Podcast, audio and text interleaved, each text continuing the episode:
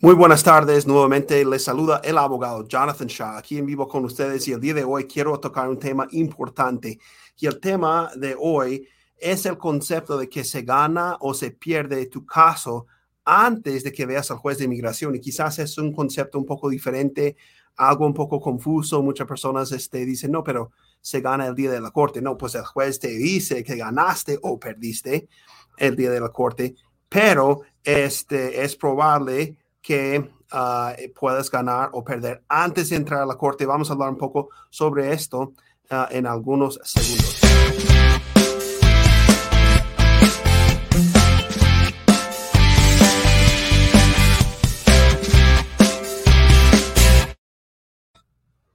Muy bien, gracias por estar con nosotros los que estamos aquí uh, y pueden compartir por favor este video en sus redes sociales para que sus este, amigos y sus familiares sepan a dónde pueden acudir para tener una conversación en cuanto al tema de inmigración. Aquí estamos tratando de cubrir las noticias, contestar preguntas y hablar sobre diferentes asuntos en el área de inmigración, pero como siempre trato de recordar a las personas a que deben hablar en persona con un abogado de inmigración si tienen eh, preguntas específicas. Yo como abogado de inmigración no cambio mi vida de acuerdo con un video que veo en internet, pero a veces un video que veo en internet me inspira para aprender más. Entonces trato de acudir a la fuente de información y este, um, no uh, tomo decisiones así tan fuertes sin hablar primero en persona con uh, alguna persona. Entonces, gracias a los que están aquí con nosotros. Um, nuevamente y vamos a tocar este tema el día de hoy de cómo es que, que uno gana o pierde el caso antes ir a la corte. Como decía antes, el concepto o la idea de todo el mundo es de que no, pues se gana o se pierde el día de la corte. Entonces, como sea abogado, ¿qué es lo que está diciendo? Yo digo que en mi experiencia, tengo muchos años de experiencia y no solo en una corte o con un juez, este, con muchos jueces en muchos estados, en diferentes áreas en los Estados Unidos, en mi experiencia, Um, el caso de asilo o el caso de cancelación de deportación o la defensa que tú quieras presentar ante el juez de inmigración, um, este, eso se, se, gana o se pierde, digamos, un 90% antes de entrar a la sala el día de la corte. ¿Y por qué? Tenemos que tomar varias cosas en cuenta y, y este, traté de escribir algunas ideas que podemos poner aquí en la pantalla para poder ir hablando de este tema. Luego de terminar um, estos puntos, quizás tenemos un momento para poder contestar sus preguntas en cuanto a este tema, otros temas en el área de inmigración, así que pueden escribir sus preguntas en la sección de los comentarios. Entonces, número uno, es importante ponernos en el lugar del juez. Cuando nosotros vamos a eh, tratar de sacar una buena nota, por ejemplo, en la escuela, yo a mis hijos les digo, tienen que conocer su maestro, su maestra, tienen que entender qué es lo que esa persona les está enseñando para que después cuando tomen el examen eh, pueden escribir su respuesta en la manera en la que el maestro o la maestra te enseñó, para que el maestro o la maestra pues sepa, ah, bueno, esta persona entendió lo que yo les estaba diciendo entonces este, te puede dar una buena nota. El mismo concepto este, aplica en las cortes de inmigración. Es importantísimo conocer al juez de inmigración. Nosotros como abogados de inmigración siempre estamos teniendo comunicación con otros abogados en diferentes ciudades, diferentes partes del país, para tratar de buscar un poco de lo que llamamos inteligencia sobre el juez de inmigración que vamos a, a tener para una audiencia. Y queremos saber cómo es el comportamiento del juez, qué argumentos le gusta, qué es lo que no le gusta, cómo maneja su corte y así podemos ir conociendo al juez un poquito. Luego de conocer al juez, podemos empezar a, elaborar argumentos este, y alistar el caso de antemano, porque el juez tiene que tomar tiempo para revisar su caso este, antes de llegar a la sala de la corte. Pero es importante también conocer al juez y saber quién es, no solo eso, sino que ponernos en su lugar. Tenemos que entender quién es este, esa persona. Y en general, todos los jueces de inmigración son trabajadores del gobierno federal. Un trabajador del gobierno federal es una persona medio aburrida que ve este, casos similares todo el día, uno, dos, tres, cuatro, diez casos casi, casi idénticos todos los días. Y después de varios años de eso se aburre y empieza a nomás tomar decisiones basándose en lo que ya había hecho en casos anteriores y, y este es un, un, trabajo difícil, ¿no? Es difícil que después de ver cientos de casos el juez este, tome un interés genuino en un caso individualizado porque ya ha visto tantos casos, ¿sí? Entonces, sabiendo que es un trabajador del, gobierno trabajador del gobierno que quizás puede, puede estar un poco aburrido por una carrera larga de ver el mismo caso día tras día tras día, ver los mismos abogados, ver las mismas personas de um, otros países que vienen y sienten que simplemente le voy a llorar al juez y el juez se va a conmover, ya no se conmueven para nada. Entonces, hasta, eh, bueno, las lágrimas que son genuinas eso pasa y el juez puede sentir que es algo, um, algo verídico, pero si la persona trata de fingir, el juez eh, niega el caso, ¿no? Entonces, sabiendo que esa persona es así, es importante ponernos en el lugar de esa persona y crear una experiencia fácil, una experiencia donde el juez no tenga que realmente pensar mucho, poner en orden tu caso con este, todos los detalles para ayudar al juez a que vea, cuando vea tu caso pueda descansar un poquito la mente y pueda ver que sí, esta persona cumple con todos los requisitos, no hay jueguitos por acá, no hay mentiras por allá, no hay documentos falsificados por acá. Y bueno, entonces este se lo ponemos más fácil eh, en lo posible. Obviamente cada caso es diferente, pero mi manera de trabajar y mi manera de pensarlo es así. Yo trato de hacer que el trabajo de ese juez sea más fácil cuando vea mis casos. Yo quiero que cuando él vea un abogado de la oficina del abogado Jonathan, este, piensa, ah, bueno, qué bueno que tenemos un, abogado aquí que organizó bien el caso y puedo descansar un poquito y no estar peleando con bobadas de, que, que, veo con otros casos, ¿no? Entonces, ese es el número uno. Número dos, otra cosa que es importante, este, tenemos que anticipar los argumentos del fiscal, porque en la corte, el día de la corte, tenemos muy poco tiempo, dan una hora, dos horas quizás, y entonces tenemos que tratar de, cuando preparemos el caso, empezar a mirar, y eso para eso se requiere mucha experiencia este, de antemano, ¿verdad? Tenemos que, que tratar de este, anticipar qué argumentos este, el fiscal va a presentar el día de la corte. Entonces, por ejemplo, si yo veo en mi caso de asilo político que la persona se vino de su país de origen antes de que le pasaran muchas cosas, él no quiso esperar a que le sucediera algo muy feo, ah, más bien eh, se vino desde antes, ¿no? Entonces ya puedo anticipar que el fiscal va a argumentar de que, bueno, esa persona no esperó lo suficiente en su país entonces no fue víctima de persecución en el pasado. Entonces yo tengo que estar listo para contestar eso, ¿no? Y tener una respuesta lista para eso. Y eso ayuda porque de antemano, no el día de la corte, reaccionar, jugar a la defensa con esos argumentos, sino que anticipar el argumento desde antes. Yo puedo en mis argumentos por escrito presentar argumentos anticipando eso, eso, ¿no? Yo puedo decir, bueno, el fiscal a lo mejor va a decir X cosa, voy a preparar mis argumentos aquí, los voy a mandar de una vez para que este, el fiscal se quede con la palabra en la boca y no sepa ni qué decir porque ya tengo la respuesta a las preguntas que pude anticipar de, de antemano. Y no solo es un argumento por escrito, puede ser un artículo que encontré un ejemplo, ¿no? Este, en Venezuela se ve mucho de que el gobierno pide o requiere que las personas obtengan un documento que se conoce como el carnet de la patria. Entonces, este, de antemano, si yo sé que el fiscal va a atacar por ahí, va a decir, bueno, como tú obtuviste ese documento, eso significa que tú apoyas al gobierno. Entonces, ¿por qué huyes? Porque tienes miedo. Tú obtuviste eso, ese documento.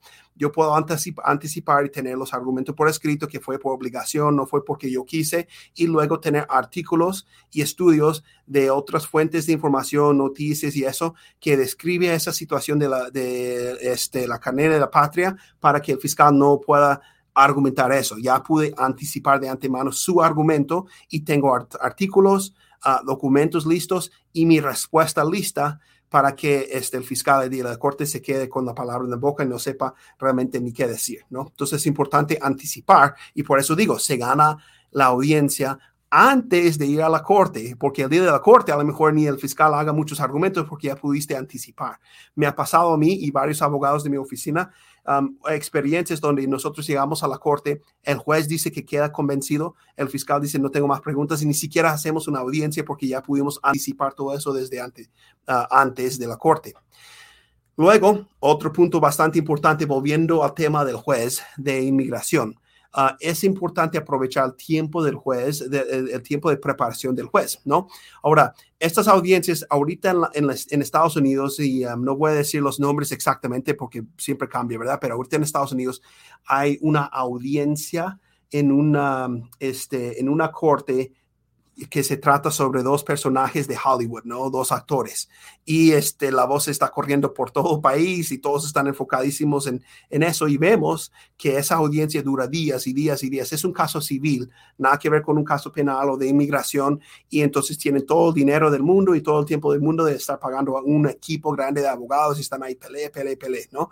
Eso no ocurre en una corte de este, inmigración en la sala de inmigración nos dan, si acaso, dos horas, tres horas a veces para una audiencia final en un caso de asilo. El problema es que los detalles, tendríamos detalles de los casos para poder llenar dos o tres meses, así como estamos viendo en la televisión en, en, ese caso ahorita, ¿verdad? podríamos llenar este, um, eh, horas y horas y días de evidencia y de testimonio, pero no tenemos ese tiempo. ¿Sí? Nos van a dar dos horitas y tienes que hacer un caso grandísimo dentro de dos horas. Entonces, tienes que entender que no vas a poder decir todos los detalles de tu caso. Hay que aprovechar el tiempo de la preparación del juez antes. ¿Y cómo haces eso?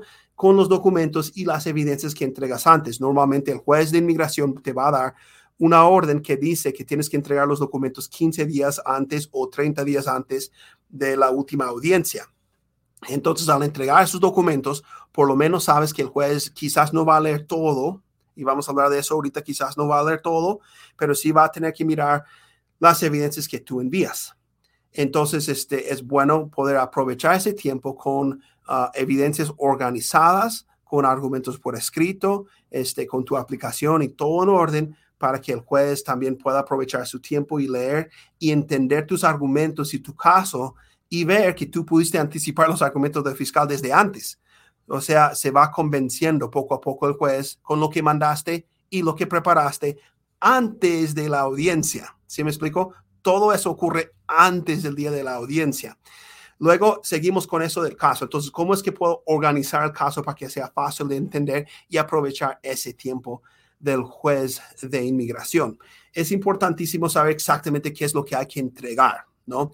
No es solo la aplicación I-589, no es solo eso, eso nomás da inicio al proceso. Entonces hay que recordar qué documentos ya tiene el juez. Tiene la aplicación I-589 para el asilo o en casos de cancelación de deportación podría ser el EOIR 42B. Hay otras aplicaciones, pero la aplicación que tú estés utilizando para pedir alivio contra una orden de deportación es la aplicación que vas a entregar. Luego, vas a tener que recordar que el juez tiene el documento que se llama Notice to Appear o el documento que te cita para ir a la corte. Tiene ese documento también y tiene tus respuestas a ese documento. En caso de asilo, muchas veces tiene uh, este, todas las preguntas y las respuestas de la entrevista de miedo creíble. Entonces vamos viendo miedo creíble, la aplicación de asilo y luego las otras cosas que yo estoy enviando. Yo ya he contado mi historia al juez varias veces antes de llegar a la corte de inmigración, ¿sí? Entonces es importante entender eso. Vamos a poner en orden estas cosas. Luego, para terminar el proceso, yo debo mandar una lista de los posibles testigos en mi caso, ¿sí? Entonces, si, si, va a ser, si voy a testificar yo nomás, entonces yo soy el único en la lista. Si va a ser yo y mi esposa o yo y algún doctor o otra persona, tengo que tener la lista de los que van a ser testigos en el caso. Luego, cada testigo debe tener un relato o una declaración. Es muy bueno poder escribir todo lo que esa persona va a decir en la sala de la corte. Si están viendo en otras cortes, este, en la televisión, um, un caso civil, un caso penal, escuchamos una palabra que es una objeción y a, ciertas preguntas y, luego una palabra en inglés que escuchamos muchísimo es hearsay. Hearsay es una, es una objeción cuando, que podemos hacer cuando un abogado hace una pregunta y el testigo entonces tiene que decir lo que otra persona le dijo al testigo y esa persona no está en la corte, eso no, no es una pregunta que se puede hacer en una corte, pero en el área de inmigración sí. Yo puedo tener un reporte de un doctor, yo puedo tener una carta de un amigo de mi país de origen o de mi mamá o otra persona sin que esas personas estén presentes en la corte y no tengo que tener miedo a que vayan a objecionar y decir que hearsay o que, que no, no es apropiado esa pregunta. Entonces hay que aprovechar eso y entregar cartas de amigos, eh, reportes de los doctores, otras cosas que podemos encontrar, reportes, estudios, para que este, tengamos evidencia bien hecha y organizada para el juez. Eso ayuda bastante. Luego se va a organizar esa evidencia de tal forma de que cada página tiene un número y luego eh, normalmente los abogados de inmigración hacemos esto, um, uh, vamos a elaborar lo que se llaman argumentos por escrito. Entonces, cada punto del asilo vamos a argumentar. Eh, la regla de, de, un año, esta persona llegó en tal fecha, entregó su aplicación de asilo en tal fecha. ¿verdad? Puede ser de cancelación de deportación. Esta persona ya tenía 10 años cuando se le citó para ir a la corte, tiene sus hijos ciudadanos uh, aquí en los Estados Unidos y cumple ese requisito, ¿sí? Entonces, cada requisito de cada defensa contra deportación, el argumento eh, por escrito tiene que tocar cada uno de esos y luego explicar al juez brevemente en un párrafo, dos párrafos, cómo es que tú cumples ese requisito. No solo eso, sino que si yo digo, mi cliente dijo tal cosa y tal cosa en mi argumento por escrito, voy a poner un numerito ahí y voy a poner una referencia a página tal de tal en la evidencia para que sea fácil para el juez. Nuevamente digo, es importante que el juez vea que cuando ve tu caso, es súper fácil de entender. Él cumple los principios, cumple los requisitos y si quiero saber un poco más y mirar la evidencia, yo puedo ver que el abogado colocó aquí un número, una referencia, nomás abro la evidencia, tal página, encuentro tal cosa. Ah, perfecto, cumple ese requisito.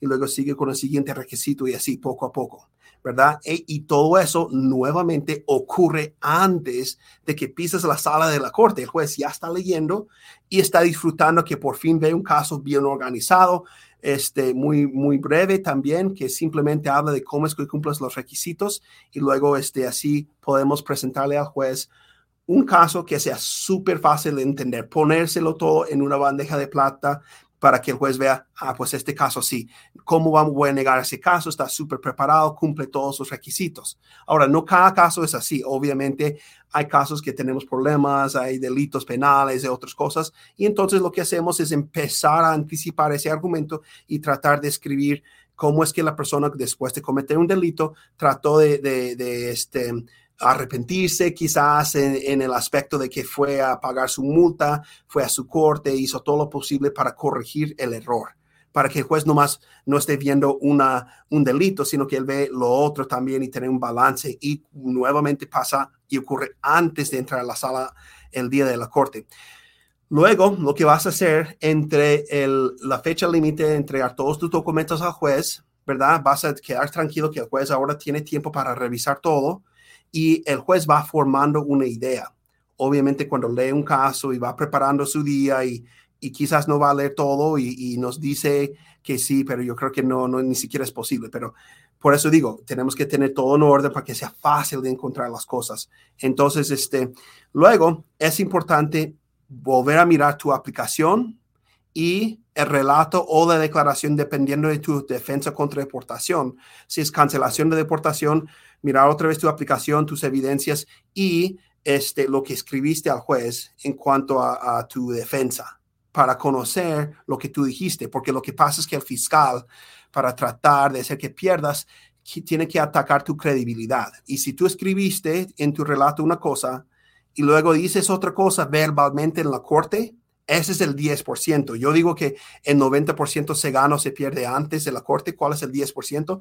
El 10% es la oportunidad que un fiscal tiene de hacerte preguntas y hacer que caigas en el error de decir otra cosa que no dijiste en tu declaración antes o que se te olvide algo que, que escribiste antes en tu declaración. Entonces es importante aprender a leer las cosas de nuevo y luego entender que yo tengo varias versiones. Si es un caso de asilo, quizás antes de llegar a la corte, ya conté mi historia de asilo en cuatro versiones. Los que, siguen, los que saben de lo que es la Biblia, saben de, de los libros eh, que es Mateo, Marcos, Lucas, Juan. Cuatro versiones de lo mismo. Entonces, las cuatro versiones de tu caso Miedo creíble, contaste tu historia. Tu I-589, la aplicación de asilo, contaste brevemente tu historia. El relato, contaste tu historia con muchos más detalles y el día de la corte vas a dar testimonio de algunas cosas. La tendencia es querer volver a, contar toda tu historia en el día de la corte pero como ya hay otras tres versiones de tu historia, es importante solo contestar las preguntas que te hacen. Este es el otro punto que quiero poner aquí en la pantalla. El día de la corte, lo que es el 10%, ya cuando estás frente al juez, recordar, antes de la corte tuve tres oportunidades, dos o tres oportunidades de contar mi historia. Tuve la oportunidad de presentar evidencias, tuve la oportunidad de tener un abogado que escribió un argumento por escrito organizando mis evidencias y colocando referencias entre mis eh, eh, evidencias y los puntos de la ley para que el juez pueda seguir fácilmente cómo es que yo cumplo los requisitos. Así que el día de la corte yo no debo sentir tanta presión de tener que contar mi historia. Yo no debo sentir tanta presión quién es el abogado sentado a mi lado, qué personalidad hay ahí, eso no influye al juez, él ni, nos conoce, ¿verdad? Pues que eh, uno ve una personalidad en las redes sociales, el juez ni, en cuenta ni nos conoce, no importa, porque antes pude preparar todo, entonces tengo un abogado aquí que me ayudó como parte del equipo a preparar todo, y entonces no tengo que volver a contar cada detalle, cada punto de mi historia, porque hay que recordar que solo tenemos dos horas y a veces la mitad de esas dos horas se pasan este, en la traducción uh, este, del intérprete que está ahí ese día, traduciendo todo del inglés al español y del español al inglés. No tienes tiempo de contar toda tu historia. Tenemos un dicho muy bueno en inglés que es less is more. Eh, menos es más, ¿no? Hay personas que quieren entregar miles y miles y miles de documentos de su caso de inmigración y sienten que entre más papeles el juez ve, más va a quedar convencido. Mm, realmente en mi experiencia no es así. Más aburrido va, a estar o más molesto porque tuvo que leer tanta cosa. Tienes que realmente no pensar en la película de tu vida, sino que la propaganda de una película de 30 segundos que te muestra los puntos más importantes de la película para que quedes con el deseo de ver esa película, eso es lo que vas a presentar en, en la corte. Es este, una propaganda de una película y no la película entera. ¿sí me explico? Y con esos métodos puedes hacer que el 90% de tu caso se gane o se pierde antes de llegar este, a la corte y simplemente el 10% más o menos este, depende de lo que ocurre el día de la corte, cómo contestan las preguntas y este, si el fiscal te puede, uh, te puede atrapar diciendo un error o algo. Es el 10%, pero no hay tanta presión porque ya ganaste o perdiste antes. Y digo perdiste porque todo lo que acabamos de nombrar, si no lo hiciste, ah, bueno, entonces a lo mejor te, debe dar miedo. O los abogados también muchas veces no les gusta hacer trabajo desde antes, no les gusta buscar los argumentos, las evidencias y todo, porque sienten que como yo tengo tantos años de experiencia, ya no tengo que estar, preparado, tengo que puedo ir a la corte y puedo ingeniármelas ahí el día de la corte y sacar argumentos y todo. Y ahí es cuando empezamos a tener problemas, porque como dije antes, el juez tiene tiempo para preparar tu caso, tiene tiempo para revisar las cosas que entregaste.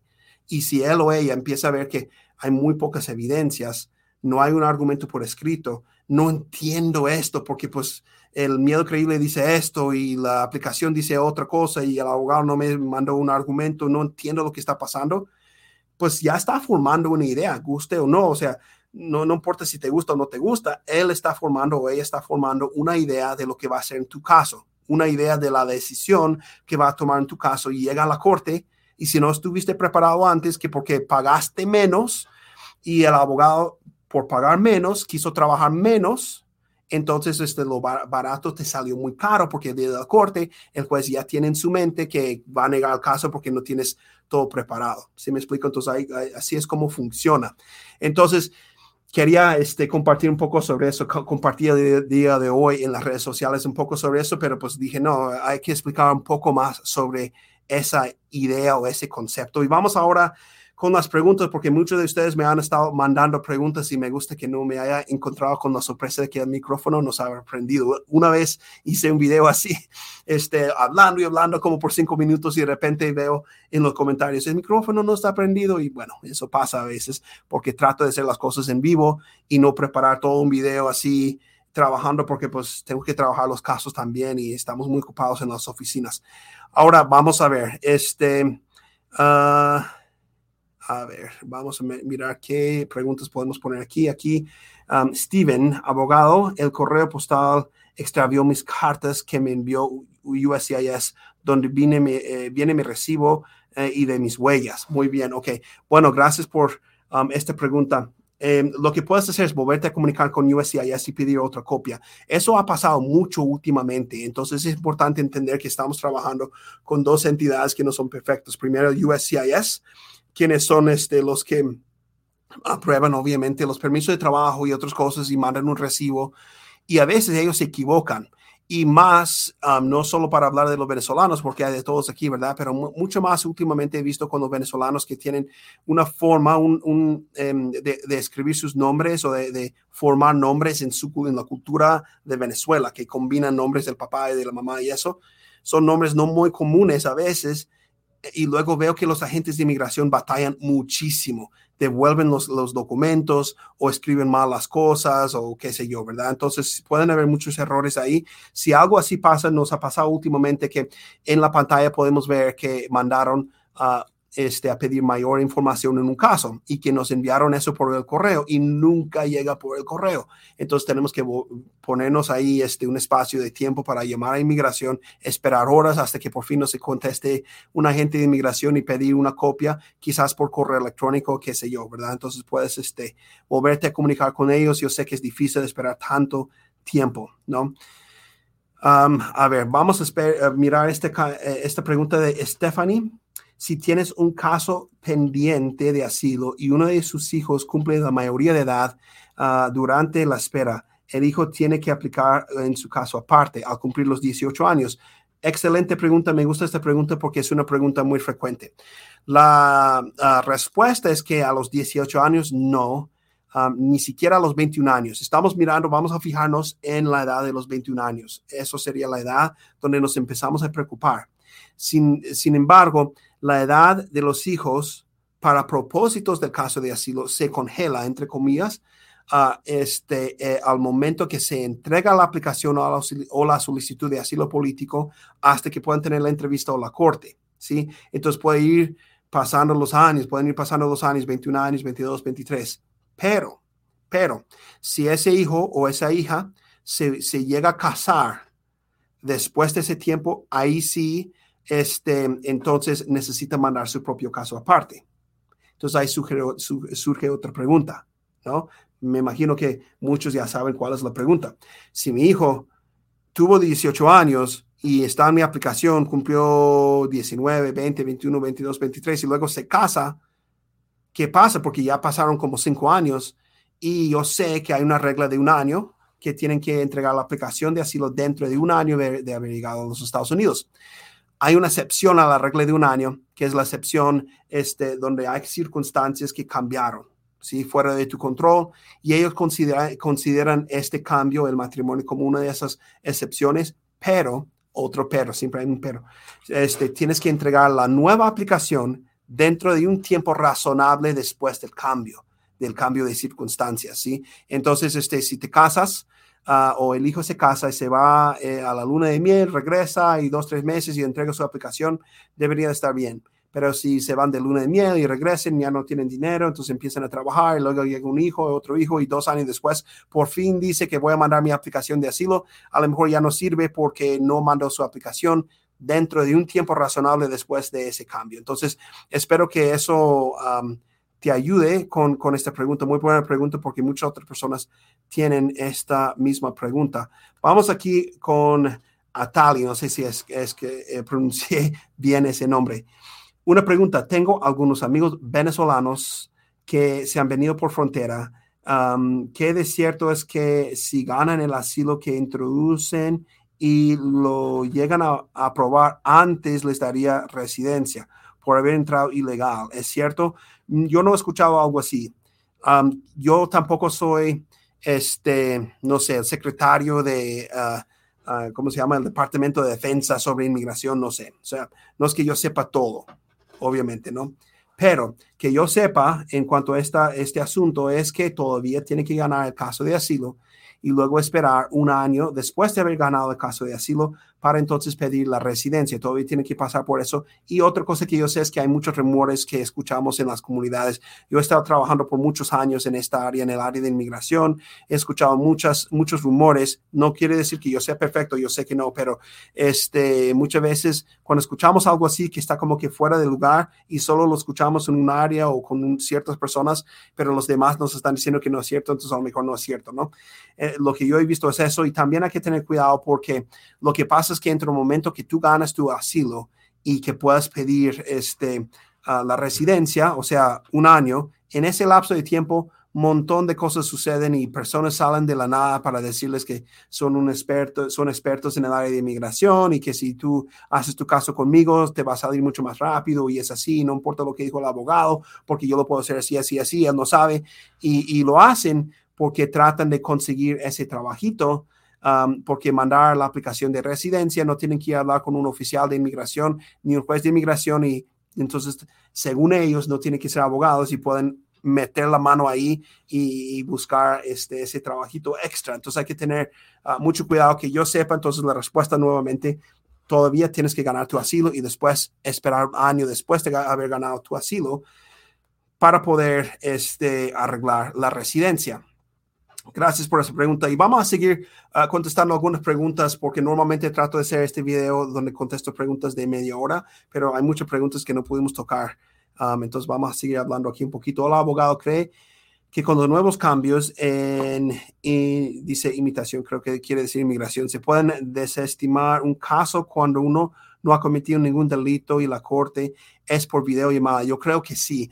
Um, el 25 del mes pasado de, de abril, Ah, entró en vigencia otro orden, otros órdenes dentro del Departamento de Seguridad Nacional con los abogados o los fiscales, que todavía les impulsa más a que puedan identificar casos que no sean una prioridad para deportación y cerrar estos casos. Y este último mes hemos visto que de, repente, sin argumentar, en dos casos, sin ni siquiera pedir, um, los fiscales nos han enviado una moción para que firmáramos para cerrar el caso de la persona. Entonces, si tú tienes un caso así, sería de beneficio uh, este, comunicarte con un abogado de inmigración y ver si se te puede cerrar el caso uh, de inmigración. Um, yo pienso que eso sería de beneficio y eso hay que hablarlo y comentarlo, porque mira, muchas veces los abogados de inmigración, obviamente tenemos, estamos limitados, no podemos ayudar a todo mundo. Y de vez en cuando hay grupos, como por ejemplo, no sé, gente de Centroamérica o de otros países o de México, que, que, tienen casos que son a veces no tan fuertes para ganar el asilo. Entonces dicen, no, pues que no me están ayudando, ¿qué hago? Para las personas en esta situación, este momento sería lo mejor para poder negociar y cerrar el caso ah, de inmigración para que no te vayan a dar una orden de deportación. Y en la oficina hemos hablado esto, de esto con nosotros abogados y vamos a estar tratando de ayudar. Así tengas el, peor caso de asilo posible. Uh, este, igual quizás no eres una, uh, una prioridad para deportación, entonces puedes pedir que cierren tu caso. Y para repasar eso, los que son una prioridad para deportación, básicamente es lo que si un fiscal piensa que tú eres una prioridad para deportación o que representes peligro a la comunidad o al país, has participado en el terrorismo y eso, ¿no? Y si no, no tienes delitos muy fuertes, hasta puedes, yo he cerrado casos en el último mes de gente que sí han tenido delitos. No es que no, que, que tienes que ser un santo, sino que si no tienes delitos tan fuertes, es muy posible que puedan cerrar tu caso de inmigración con las cortes. Um, gracias ahí por, por esa pregunta, porque también digo, este ayuda con, con muchos. Um, este, a ver, ¿qué otras preguntas puedo ir contestando? Um, aquí Mary dice, abogado, gané mi asilo y mi hija está en la aplicación, es beneficiaria, pero mi hija ha ido al psiquiatra por presentar psicosis, eso le puede perjudicar en su petición de residencia. No, si ganó el asilo y es beneficiaria, este, en tu caso de asilo, entonces ella no debe tener mucho problema. Um, a veces las personas sienten que van a tener una entrevista y tienen miedo de cómo tienen que contestar las preguntas y eso, pero las, Ah, las aplicaciones para pedir residencia después de ganar el asilo muchas veces ni siquiera hacen una entrevista. Sí, entonces eso sí no, pero el día de mañana que quiera pedir la ciudadanía, ahí sí quizás vas a tener que ah, consultar con un abogado de inmigración para ver cómo le pueden dar una excepción a tener que eh, pasar un examen um, este, por su situación o condición de, su salud. Entonces, gracias ahí por, por esa pregunta. Aquí otra, esta pregunta me gusta, eh, lo acabamos de tocar un poquito. Una pregunta, abogado, ¿qué hay en el asilo de otros países que no sean de Venezuela? Yo sé que hablamos mucho de Venezuela, es que estamos ganando mucho caso de Venezuela últimamente con los jueces, pero hemos ganado también de Guatemala, muy de vez en cuando de México, de El Salvador, de otros, de, otros áreas. Y siguen las cosas muy fuertes y difíciles. Sé que hay caravanas de personas llegando a los Estados Unidos. Um, si alguna persona esté en México escuchando ahorita, mi consejo es entregarte directamente a los oficiales en el puente, porque cuando cruzas, primero va a haber mucha gente diciéndote que no, que quieren tu dinero, y luego dicen el abogado no sabe, y cruza el río y después te entregas. Sí, pero cuando cruzas el río y después te entregas, lo anotan en tu documento y luego vas a tener problemas con el juez después por haber eh, evitado la entrada legal al país. Es totalmente legal llegar a Estados Unidos a la frontera a un punto de, punto de encuentro y entregarte a los oficiales. No es legal cruzar el río y después entregarte a los oficiales y siempre escucho que um, los fiscales y los jueces usan eso en contra de la persona que lo hace, ¿no? Entonces, este, pero volviendo a este tema, es difícil ganar el asilo, es muy difícil y muchas veces lo tomamos como si fuera fácil. Ah, muchas veces entre la comunidad de los venezolanos también pensamos, ah, bueno, pues es fácil, todo el mundo está ganando. No es fácil. No es fácil ganar un caso de asilo y debemos de ser agradecidos por las bendiciones que tenemos y aprender la paciencia, la calma también. No es un derecho que, que, se te van a dar, es este, eh, un, un, beneficio. Eh, no es que tú tengas derecho, te están otorgando el asilo porque ellos vieron que tú cumples los requisitos y luego bajo su discreción que lo mereces, pero no es que, que es un derecho que tú tienes que, reclamar, porque pues seamos eh, honestos, si no son ciudadanos no hay un derecho así, sino que tú vas a pedir esa ayuda y Estados Unidos te lo va a brindar si tú cumples ciertos requisitos. Y hay que recordar, hay muchas comunidades de inmigrantes en los Estados Unidos que ni siquiera esa oportunidad tienen y de todas formas siguen aquí humildes, trabajando, tratan de mantenerse fuera de, los problemas, ¿no? Y entonces, Olga, si tienes un caso y no es tan fuerte, no cumples todos sus requisitos, um, eh, es bueno mirar la opción, lo que estaba comentando antes, de tratar de cerrar tu caso en estos momentos porque inmigración cambia. Yo estuve trabajando mucho en los tiempos de Obama antes de que él iniciara lo de cerrar los casos y después, luego yo con Donald Trump, pasamos ese tiempo y ahora otra vez con Joe Biden y están cerrando casos nuevamente. Entonces entra una oportunidad, sale otra oportunidad y hay que aprovechar cuando llegue la oportunidad. Y ahorita hay una oportunidad para aquellas personas que tienen un caso débil de asilo, pero no tienen otra opción este, de tratar de ver si pueden cerrar su caso y simplemente quedarse aquí en Estados Unidos, que porque no son una prioridad para la deportación. Gracias ahí por, um, por la pregunta, ¿no? Este, aquí otra pregunta, y perdonen que no vamos a poder contestar todas las preguntas, pero este, estamos haciendo lo posible, obviamente.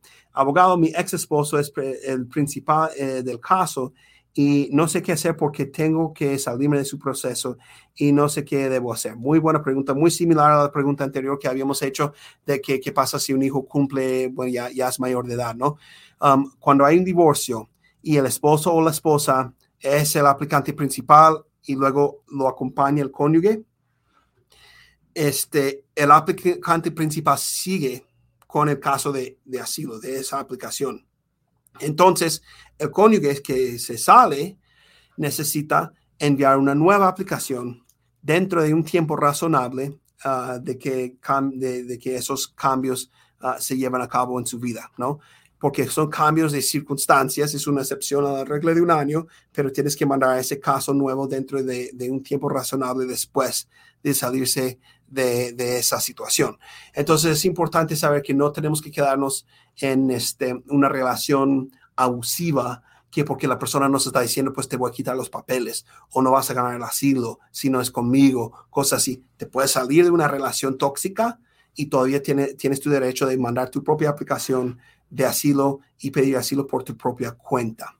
Entonces, gracias ahí por esa pregunta también. Y perdonen, vamos a tratar de escribir respuestas a los demás que envíen su pregunta um, este, el día de hoy. Pero espero que este video les haya ayudado, aunque estemos en vivo, um, de poder entender que, que sí, el 90% del caso se gana antes de llegar a la sala del corte o se pierde antes de llegar a la sala del corte, porque todo el trabajo y toda la revisión del juez ocurre antes y el tiempecito que nos dan ahí no nos van a dar dos meses o un mes o una semana como vemos en la televisión a veces de las grandes estrellas que tienen mucho dinero para contratar equipos grandísimos de abogados, no va a pasar en el área de inmigración.